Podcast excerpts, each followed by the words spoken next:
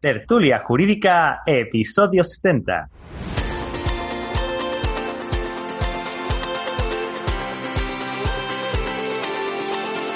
Hola, buenos días, Cristina. 70 episodios ya, ¿eh? Madre mía, ¿qué nos lo iba a decir, eh? Al borde de los 100. Buenos días y bienvenidos a Tertulia Jurídica, el podcast donde los profesionales del derecho se quitan la toga y comparten su visión sobre temas de actualidad. Hoy es lunes y como lunes vamos a pegarle un repasito a nuestro código deontológico. En concreto vamos a hablar hoy de las relaciones con los tribunales en el artículo décimo de nuestro código deontológico. Cristina, ¿ha visto cómo he cortado la intro? Sí, innovando. pues tenemos que tener eh, captada a la audiencia para que se queden frenados como diciendo, ah, ¿qué ha pasado? Algo ha pasado. ¿Qué ha pasado? Sorpresa. ¿Quién es esta que interviene sin que se le presente? Ah, ¿Qué podemos hacer? ¿Qué podemos hacer por el episodio 100? Hoy está tan cerca. El episodio 100 lo grabamos en directo y hacemos una quedada y lo grabamos en directo. Ah, sería fantástico. Sería Vamos a ver, ya, calcularemos a ver sobre qué fecha, sobre qué fecha cae y, vemos de, organizar alguna movidota para, para grabarlo en directo y, estaría súper chulo. Pasa, claro, Y buscamos un tema chulo. Sí, podemos, podemos buscar un tema chulo. Más chulo de los que tenemos porque el viernes fue un temazo. El viernes de cuidado, ¿eh? Corpus Christi, digo, habeas corpus. fue muy buena, ha tenido muy buena aceptación, a la gente le ha encantado. Me ha gustado mucho. No, sí, cuando se hablan de temas de actualidad o de, temas que llegan a la gente y que hmm. se den un lenguaje que se entiende, pues es evidente que la aceptación sea, sea buena. Hmm. A mí también me encantó muchísimo, y lo tengo que decir. No sé de quién partiría la iniciativa, pero el café con Enrique, muy bien. No sé quién impulsó no sé quién Dice. No tengo ni idea, pero oye, muy guay ese café. Se lo comentó, se lo comentó a la audiencia, fue, fue idea de Cristina. Dice Cristina, Enrique tiene una buena historia. Digo, es verdad, Enrique tiene una buena historia. Lo que pasa es que mm, mm, intenta uno centrarse, centrarse en traer a gente de fuera, gente nueva. Pero claro, es que tenemos unos tertulianos que son la leche y es que se merecen una cosa y además lo vamos a hacer así. Voy a entrevistar cada mes a un tertuliano de tertulia jurídica, así que si no estáis preparados, los que estáis en el grupo de tertulia jurídica, los que, los que más venís, los pesados, eso, eso, eso vais a aparecer una vez al mes, va a haber un episodio con vosotros para que, también conozcamos esta historia porque aparte de, ser buenos profesionales, habréis hecho muchísimas cosas, eh, tenéis vuestra historia que también tiene que ser contada. Así que bueno, y la confianza que tenemos, Cristina, ¿tú cuándo vas a venir?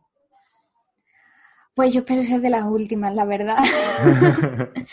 yo que ya, ¿sabes qué? Que conforme te estaba escuchando lo estaba pensando, ¿y qué cuento yo? Si es que ya con tantos podcasts, ¿qué, qué, voy a contar que no haya dicho ya? ¿Sabes lo que pasa? Yo creo que lo que te pasa es que a mí me has contado muchas cosas.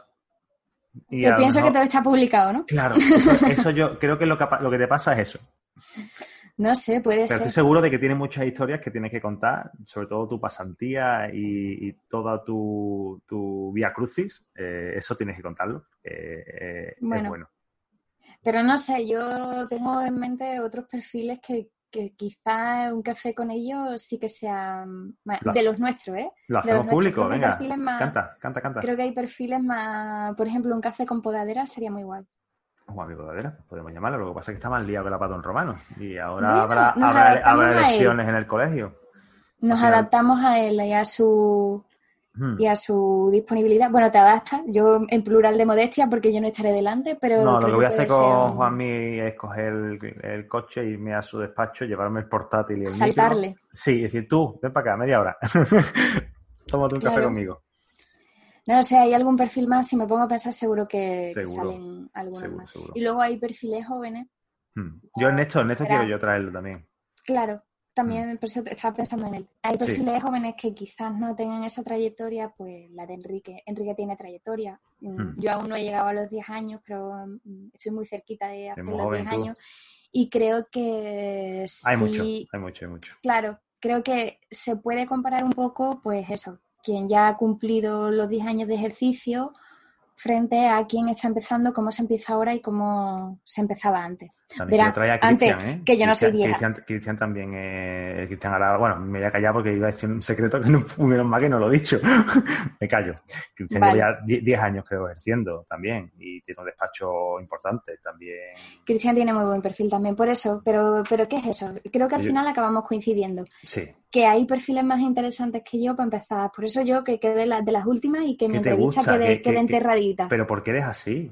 ¿Por qué no te gusta exhibirte, hija? Hazlo. Pero porque si vengo todos los lunes, esa es la que más vengo.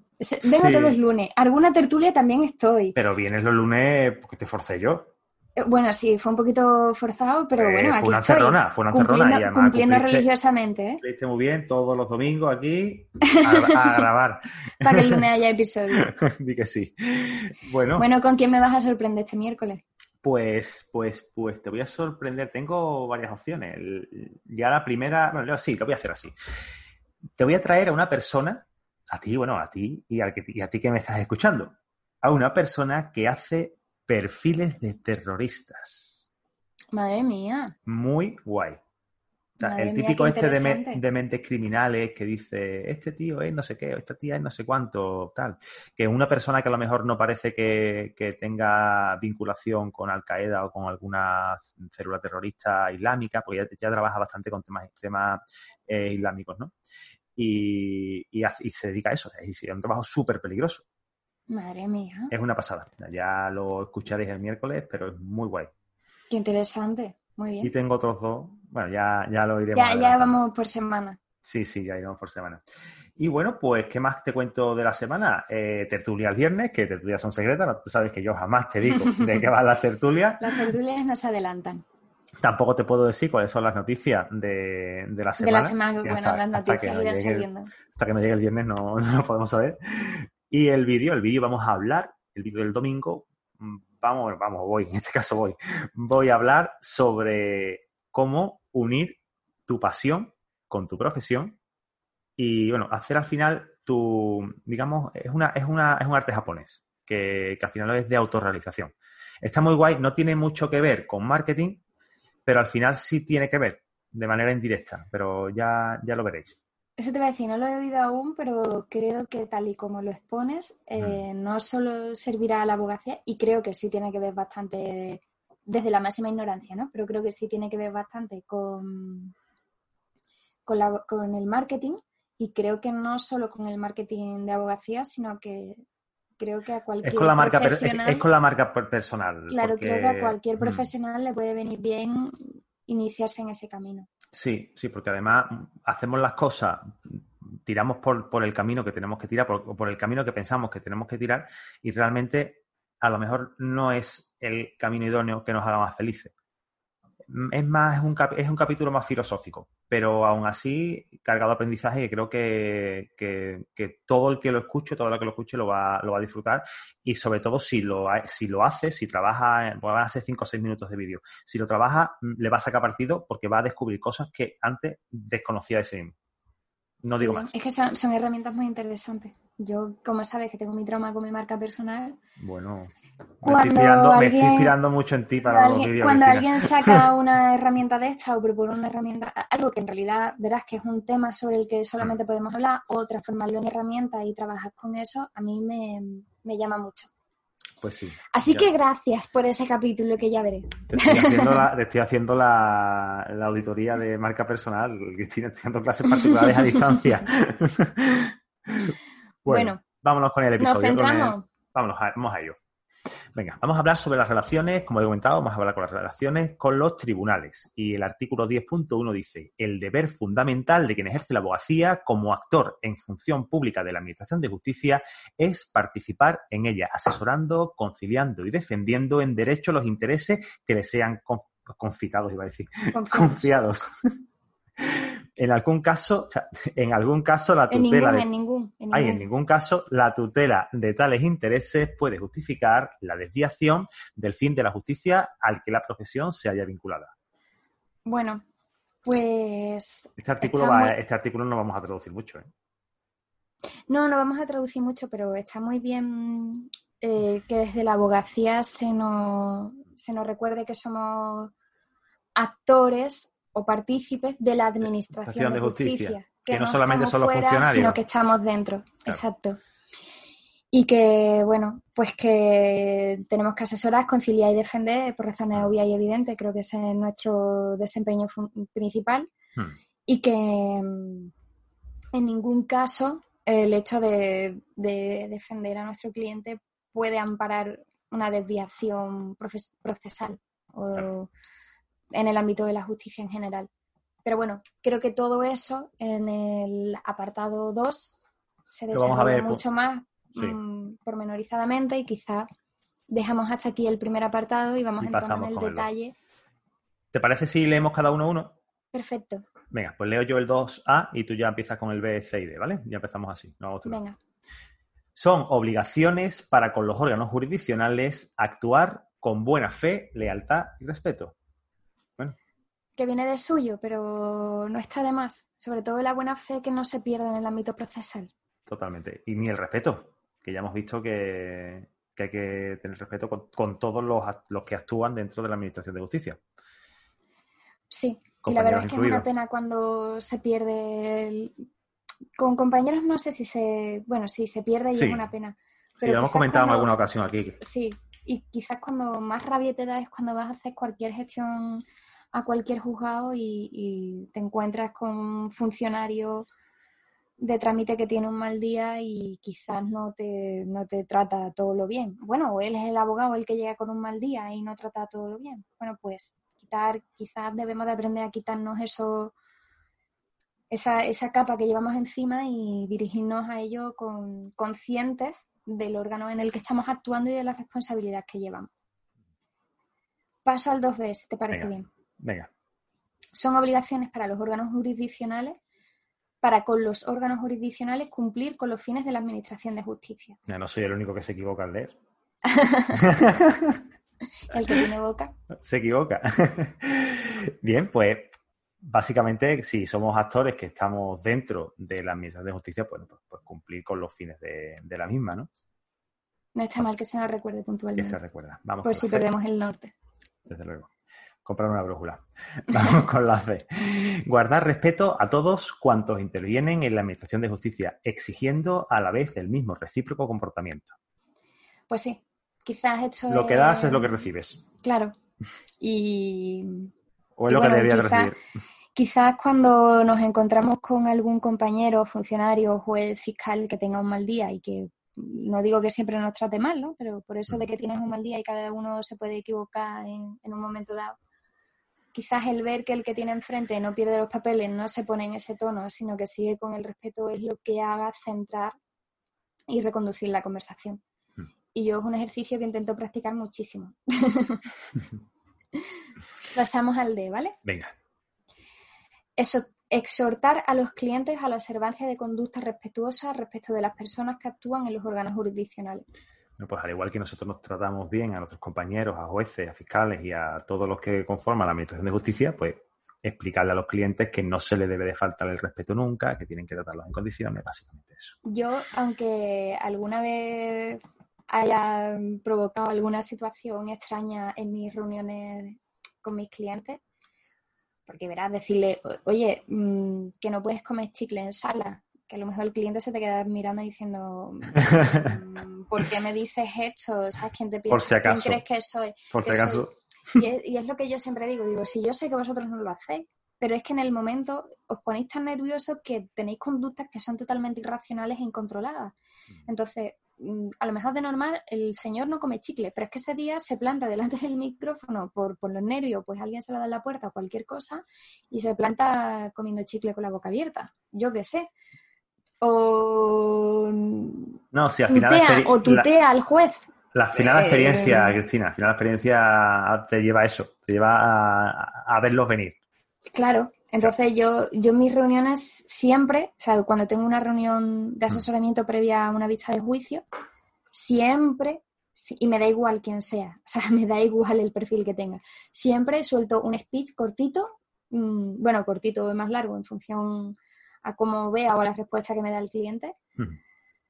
recordándole pues eso, pues que hay que tener, hay que comportarse mm, adecuadamente en atención al foro. No comas chicle, no te pongas las manos en los bolsillos, no lo tutees, lo típico, ¿no? Me imagino. Sí, pero no está de más recordarlo. No, no hay que recordarlo, hay que recordarlo, está claro. ¿Este era tuyo o mío? Este es mío. Tuyo. Contribuir a la diligente tramitación de los asuntos que se le encomienden y de los procedimientos en los que se intervenga. La diligente, tramita, la diligente tramitación imagino que se viene a referir en su, en su doble vertiente, no solo desde el punto de vista mm, de eh, atender todos los plazos y cuando sean emplazamientos sin plazos, que nos los encontramos, no dejarlos morir ni dejarlos caducar, sino eh, cumplirlo en el más breve plazo, eh, en el más breve espacio de tiempo posible, sino que además la diligencia se debe de, entiendo que se debe referir a mm, la obligación que asiste a todo letrado a hacerlo de la mejor forma. Hmm.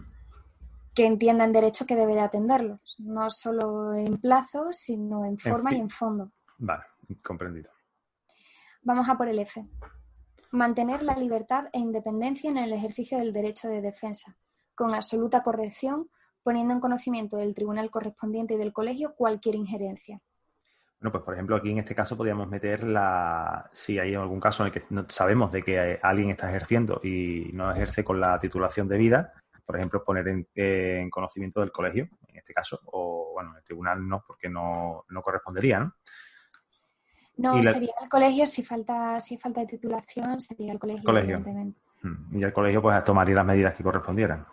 Sí, bueno, y se me ocurre ahora con todo esto del COVID, que, mm, bueno, pues alguna vez pasa que tenemos al, bueno, pues eh, problemas para entrar en, en las sedes judiciales o no se nos quieren dar copia o, yo qué sé, o, hay un letrado que es de fuera de la población y necesita eh, las actuaciones y se le pide que venga hasta esta población o hasta la otra población para solo hacerse copias cuando a lo mejor hay expediente digitalizado y se le puede adelantar de forma escaneada por cualquier otro medio, ¿no? Pues ponerlo más fácil, sí, sí. Claro, pues esa, ese, ese tipo de situaciones, todos los colegios están siendo muy serviciales y nos están invitando a que, a que las comuniquemos para mediar ellos en, nuestro nombre. Entonces, evidentemente, eh, un problema de copias, quizás no, aparte de la queja que le puedas trasladar al letrado de la Administración de Justicia correspondiente de ese juzgado, se lo puede poner en conocimiento del tribunal, pero eh, que no se nos olvide que desde nuestros colegios pues también tenemos o solemos tener una comisión pendiente de, nosotros para, auxiliarnos. Mm, ellos solamente van a mediar, pero bueno, que nunca está de más, nunca sabe cómo te pueden ayudar. Lo mismo una buena mediación pues consigue tus copias o consigues que a otro compañero no le pase. Pues mira, en, este caso la G es pregunta de examen de acceso a la abogacía, ¿vale? Así que si te estás preparando el examen, atento, atenta a esto. Evitar las actuaciones toda alusión personal al tribunal y en cualquier persona que intervenga oral, escrita, mediante gestos, sea de aprobación o de reproche. Esto mm, es el típico, la típica negación cuando alguien está hablando y, y está negándolo. Este tipo de, gestos, pues en teoría mm, hay que evitarlo. Sí, hay que evitar los gestos en sala y hay que evitar, sobre todo, que es quizás más, mm, es más grave, cualquier alusión personal em, al tribunal, al, compañero, juez, como al fiscal, como al letrado contrario. Y es muy fácil en determinados penales entrar en alusiones a al letrado contrario porque en la fase de conclusiones sobre todo, pues lo tienes enfrente y como se ha dicho, como entonces hay que tener en la cabeza determinadas muletillas y determinadas expresiones, como se pretende de contrario, la defensa, acusación particular dice, sí que al final no deja que al final no deja de ser una traducción light de, lo que, lo, que lo que este tío está diciendo. Claro, pero lo que nos dice el código deontológico es evitar alusiones personales. Alusiones personales. Si ya no me estoy dirigiendo a él, sino a la figura a la que representa. Es que es muy importante hmm. desvincularnos personalmente de lo que hacemos. O sea, nosotros somos personas que nos sentamos allí, pero, o sea, que actuamos, somos abogados, ¿eh? pero que lo hacemos, lo hacemos en representación de. Hmm. No, aunque no, nuestro propio. No a nivel personal, claro. Claro. Entonces, bueno, pues es interesante. Y luego, sobre todo, cualquier alusión, sobre todo por la pregunta de examen que está por ahí purulando, ¿no? Hmm. Cualquier alusión al tribunal puede provocar una pieza separada, alusión personal al tribunal, juez o fiscal, o la parte contraria, mmm, minusvalorándolo o despreciando su papel, puede provocar que se abra piezas separadas sobre esas posibles faltas que hayas podido cometer y evidentemente a partir de ahí al letrado que ha provocado esa situación puede recusar al juez y entrar a otro. Pues bueno, pues esto no se puede hacer, no se debe de hacer. No se debe de hacer bajo ningún concepto porque, entre otras cosas, a lo que se está faltando es a la buena fe procesal. Y en el primer apartado teníamos que, en el, en el 2A, 10.2A, tenemos que debemos actuar con, con buena fe, lo primero. Mm. Pues ahí estamos y en ese entorno es en el que debemos de desarrollar nuestra, nuestras defensas, sin salirnos de ahí. Ha quedado muy claro, Cristina, que bien te explica. ¿Vamos al H? Vamos al H. No divulgar o someter a los tribunales una propuesta de arreglo amistoso hecha por la defensa de la parte contraria sin autorización expresa. Pues si estamos ahora mismo eh, negociando una, una salida amistosa del asunto, pues y todavía la parte contraria, bueno, no, no hemos llegado al acuerdo de, comentarlo en sede judicial, pues básicamente no decirlo. Contar con la autorización para poder airear este, este asunto, si no, nada. Mm, sí, y luego yo siempre creo que todos lo hacemos. Mm, cuando estamos en fase de negociación pedimos unos márgenes, un, mínimo y, un máximo y un mínimo. De dónde nos pasaría y con qué él se conformaría. Mm. Esos márgenes Mm, no está bien que se divulguen al letrado contrario ni al tribunal. se puede insinuar que se tendría más flexibilidad en algún margen de los que te ha puesto el cliente. o lo que se hable con el cliente se queda entre el cliente y tú y después si está Hablar de cualquier modo. Y luego, bajo ningún concepto, vamos, esto es desde mi punto de vista es las peores faltas que se pueden cometer, alcanzar un acuerdo, por mucho que tú entiendas que conviene a tu cliente, sin la presencia o sin la autorización del cliente. Por mucho que tú pienses en el que lo va a aceptar, claro, En el ámbito penal es una rebaja de la pena de tal entidad que al no tener antecedentes no va a entrar en prisión, se le va a quedar ahí como una condena suspendida y tal, y no va a tener mayores perjuicios para él, bueno, pues es que me da igual. Aunque yo piense que, aunque yo piense que es muy bueno, hmm. yo no sé, hasta que el cliente no lo autoriza de forma expresa, tú no puedes transar en su nombre este tipo de, de situaciones. Así que, bueno. ¿Seguimos? Seguimos con Eli. Cumplir los horarios de las actuaciones judiciales y poner en conocimiento del colegio cualquier retraso injustificado de los juzgados y tribunales superior a media hora. Esto también es pregunta de examen, ¿eh? Bueno, pues mm, yo creo que esta parte. No, aquí tampoco hay que, hay que traducir nada. No, es que yo creo que esta parte, con todo el respeto. Bueno, sí, no, esto no se, no se cumple. Exacto, creo que solamente la cumplimos los abogados, que cuando vamos a llegar tarde nos preocupamos de llamar al juzgado porque yo qué sé, tenemos un problema con el coche. Lleva todo atraso, Cristina. Cualquier historia. Dejémoslo ahí. Creo, creo que solamente somos los abogados los que nos preocupan de llamar al juzgado o de cualquier cosa así. Mm. No, a mí nunca me ha llamado desde una sala de vistas diciéndome que llevan retraso y que vaya tranquila o que vaya una hora más tarde para no tenerme, para no tenerme esperando en la puerta. No, no me ha pasado. Ojalá me pase. Ojalá, ojalá me pase, ojalá me pase. Pero bueno, que esto es el código odontológico de la abogacía, quien vincula es a los abogados, por eso mm. yo creo que los abogados tenemos la costumbre de llamar si nos retrasamos. Y yo, como soy más papista que el papá, llamo a la sala si me retraso, que no me suele pasar, pero bueno, recuerdo la única vez que me ha pasado, que llamé a la, al juzgado donde tenía que celebrar y llamé al letrado contrario. esto viene del punto J, del siguiente punto. Y llamé al letrado contrario, o sea que llamé un poco más, llamó hasta... Y llamaste a la parte contraria directamente. Llamé a la parte contraria y llamé al juzgado. No, no, digo al cliente de la parte contraria. Ah, sí, sí, por poco, por poco, ¿no? Y porque no tenía más número de teléfono, si no, más gente llamo. Un anuncio en Google.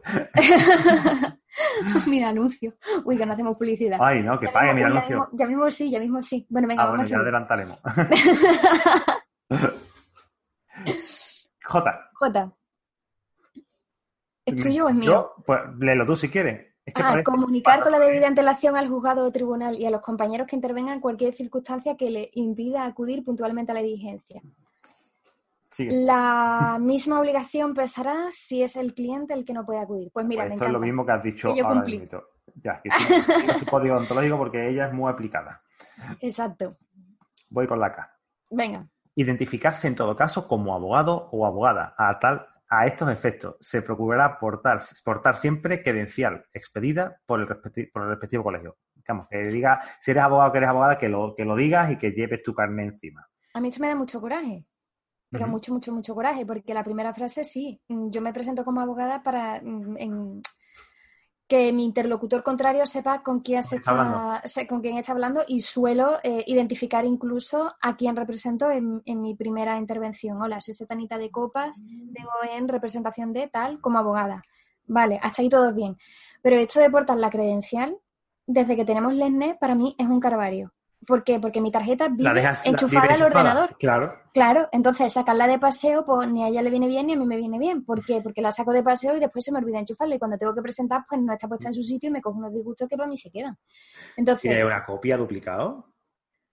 ¿Sabes qué es lo más gracioso? Que, mm, se a mí se me, perdió, se, me, perdió la credencial y fui al colegio que me expidieran otra, el carnecito de... Después encontré mi credencial.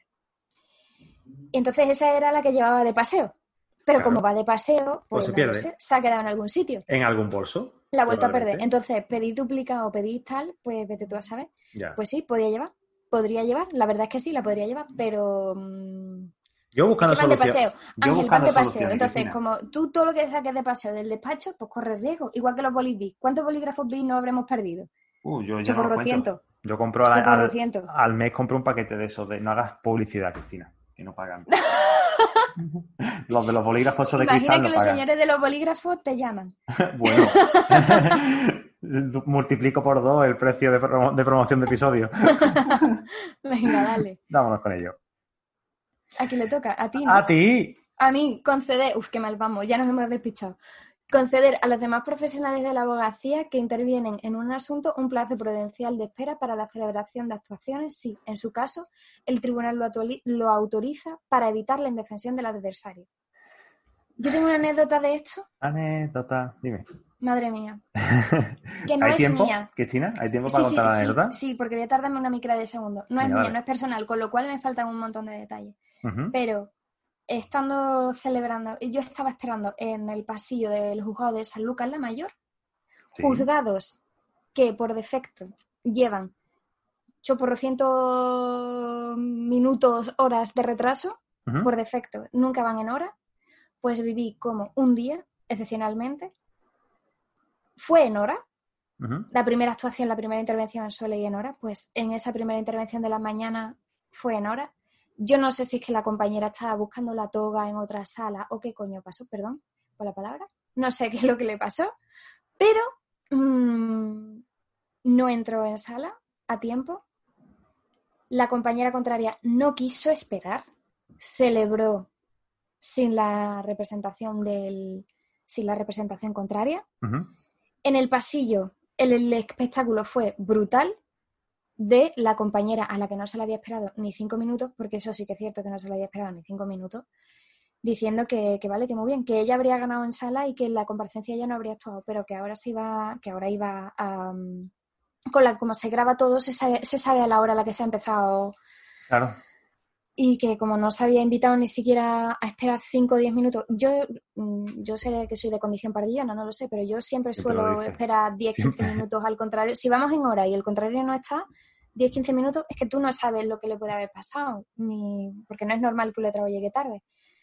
Pues la compañera tiró sola, mm, eh, claro, evidentemente en defensa de su cliente muy bien, pero deontológicamente fatal. La compañera a la que no se le esperó, que no se, porque estaba por allí, o sea, que fue una compañera que estaba por allí, que no sé si es que estaba buscando la toga, que se despistó o que, no se enteró de que la habían llamado. Porque la compañera, lo peor de todo es que, ¿qué? Pues está en otro juicio a la vez, ¿no? No, no, no, no, no, estaba en otro juicio. Estaba por allí. Si es que de repente se empezaron a escuchar los gritos de ¿cómo celebrarse mí? ¿Cómo celebrarse mí? Claro, tú imagínate. Entonces, mm, bueno, fue brutal. Ni cinco minutos. Que y la compañera ya cayó la conversación diciendo, vale, tú habrás ganado en sala y mm. esto se habrá celebrado sin que yo haya podido defender a mi cliente por no esperar ni cinco minutos, ni siquiera preguntar si estaba aquí, que es lo gracioso de la película. Pero que yo me voy en línea recta al colegio de abogados y vamos a ver cómo queda hecho. El expediente que se pudiera abrir, o no abrir o tal, mm, no sé cómo quedaría. Pero el, show. El show se quedó montado. Fue fino. Vamos al siguiente. Vamos con la mi y penúltimo ya, ¿eh? Venga utilizar la toca con el correspondiente distintivo colegial, en, en, su caso, dentro de las dependencias colegiales y judiciales, debiendo abstenerse, o debiendo obtenerse autorización de la Junta de Gobierno para otros usos, estando prohibida la inserción de cualquier tipo de mensaje, emblema o imagen que no haya sido previamente autorizado por la Junta de Gobierno. Cristina, tu toga es ilegal. No, mi toga es legal. Lo que pasa es que no se ve. Mi toga es legal porque todas las togas tienen el espacio reservado para la etiqueta de, quien ha hecho la toga, ¿no? Yo lo único que hice fue arrancarla y ponerle y que mi madre le bordara mi apellido. Así que mi toga es legal, es, la mejor toga. No, y hay muchos compañeros que lo tienen hecho así, o sea que no soy la primera, no, soy la que, inventó esto. Que es normal, porque de cuenta si soy un despacho grande y tienes allí siete o ocho togas, pues claro. no hay dos que son prácticamente iguales. Tú no te vas a coger la de, la de tu despacho, tú no las vas a coger. No, no, no, porque son todas muy grandes. Sí, vas a aparecer, y vas a aparecer el malo de Screen con la toga puesta. Además, ya, yo, como ya, ya he contado la anécdota de lo que me pasa cuando no utilizo mi toga, pues, pues, ya, en fin. A, la gente le encanta. vamos con la, con la tercera y, punto, y el broche final, ¿vale? Las anteriores normas serán igualmente aplicables en el lo pertinente a las relaciones con árbitros. Así que, pues evidentemente. Lo mismo que. La solución de arbitraje ya sabemos cómo va el asunto. Efecto de la toga que a los arbitrajes no llevamos no se van toga. Ni, el, ni en el podcast tampoco. No, no, no, no, no traemos toga. Sin toga, destogados. Muy bien. pues a alguien no le gusta la expresión destogados. No voy a recordar a nadie. Destocada. Destocada. Destocada, destocada, Bueno. bueno, pues esto ha sido todo por hoy. Y bueno, Cristina, muchísimas gracias. A ti siempre y a ti que nos estás escuchando, darte las gracias y recordarte que compartir es bueno, compartir es bien, como dice Cristina. Comparte este episodio con quien quieras y ya sabes que todos los domingos tenemos un vídeo a las 10 de la mañana. Hablamos sobre marketing, gestión de despachos y desarrollo de negocios jurídicos digitales. Así que suscríbete en la página web a62.com. Y bueno, Cristina, ¿quieres decir alguna cosita más? Nada, que feliz semana para todo el mundo feliz semana, pasar una buena semana y ya nos vamos viendo el miércoles con una nueva entrevista en este podcast. Chao. Abrazo.